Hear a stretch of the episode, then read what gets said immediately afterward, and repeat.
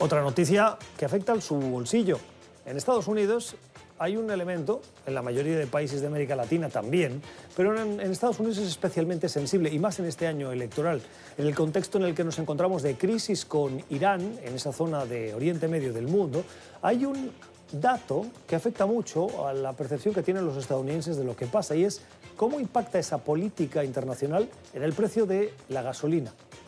Hoy, el precio del galón en Estados Unidos está por debajo de los 3 dólares, algo que es muy asumible y que los estadounidenses aplauden mucho. El precio medio es de 2,58 dólares por galón.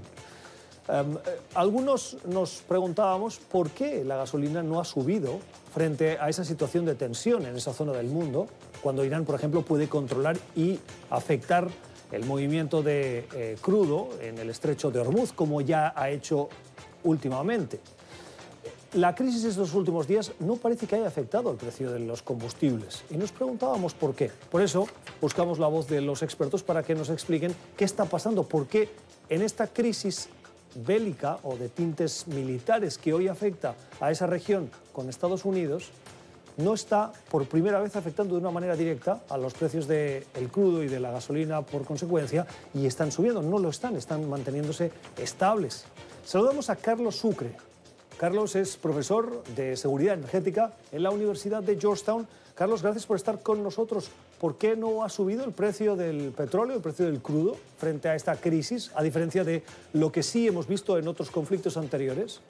Buenas noches, Gustavo. Sí, mira, los precios inicialmente sí subieron ligeramente, pero luego de los ataques han, han vuelto a la normalidad. Y esto ocurre por dos razones. La primera es que no se vieron afectadas ninguna instalaciones de la industria petrolera en la, en la zona. Y la segunda y más importante es porque el mercado tiene un suministro materialmente garantizado a partir de la producción de shale de Estados Unidos, que hoy en día es, si no el principal productor de petróleo del mundo, el segundo o el tercero. Una de las mayores aspiraciones de la administración Obama fue la de conseguir que Estados Unidos fuera autosuficiente en la producción de petróleo, autosuficiente energéticamente.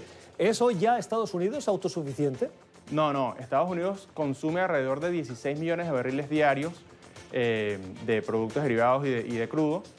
Sin embargo, su producción es solamente de 13. Estados Unidos importa alrededor de 6, mil barriles, 6 millones de barriles diarios, pero exporta alrededor de 2,8 millones de barriles diarios este, todos los días.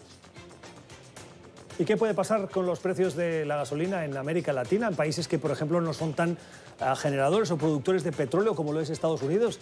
¿Se prevé que pueda alterarse, que pueda subir el precio de la gasolina para los latinoamericanos? No, los precios de gasolina a nivel mundial reflejan muy bien los precios del crudo y cualquier estabilidad en el precio del crudo se verá reflejada en los precios de la gasolina.